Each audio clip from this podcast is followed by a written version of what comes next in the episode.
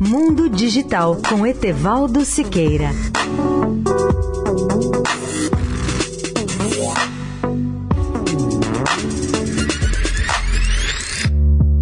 Olá, amigos da Eldorado.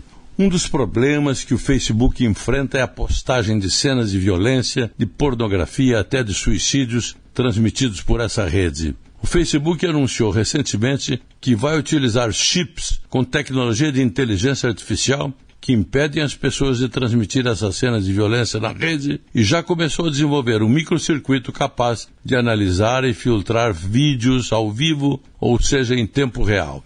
Vale a pena recordar que depois que o Facebook lançou o seu recurso de vídeo ao vivo chamado Google Live Video em 2016, esse recurso possibilitou a transmissão de muitas cenas de violência e até de suicídios, muitas cenas até ao vivo.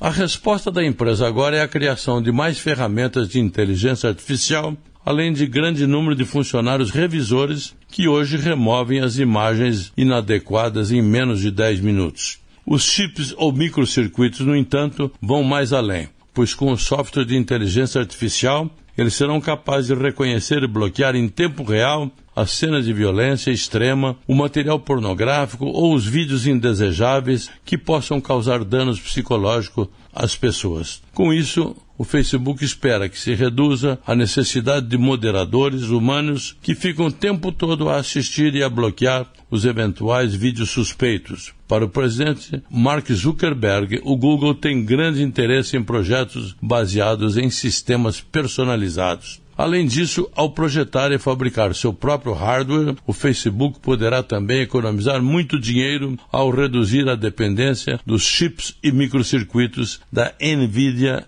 e da Intel. Etevaldo Siqueira, especial para a Rádio Eldorado. Mundo Digital com Etevaldo Siqueira.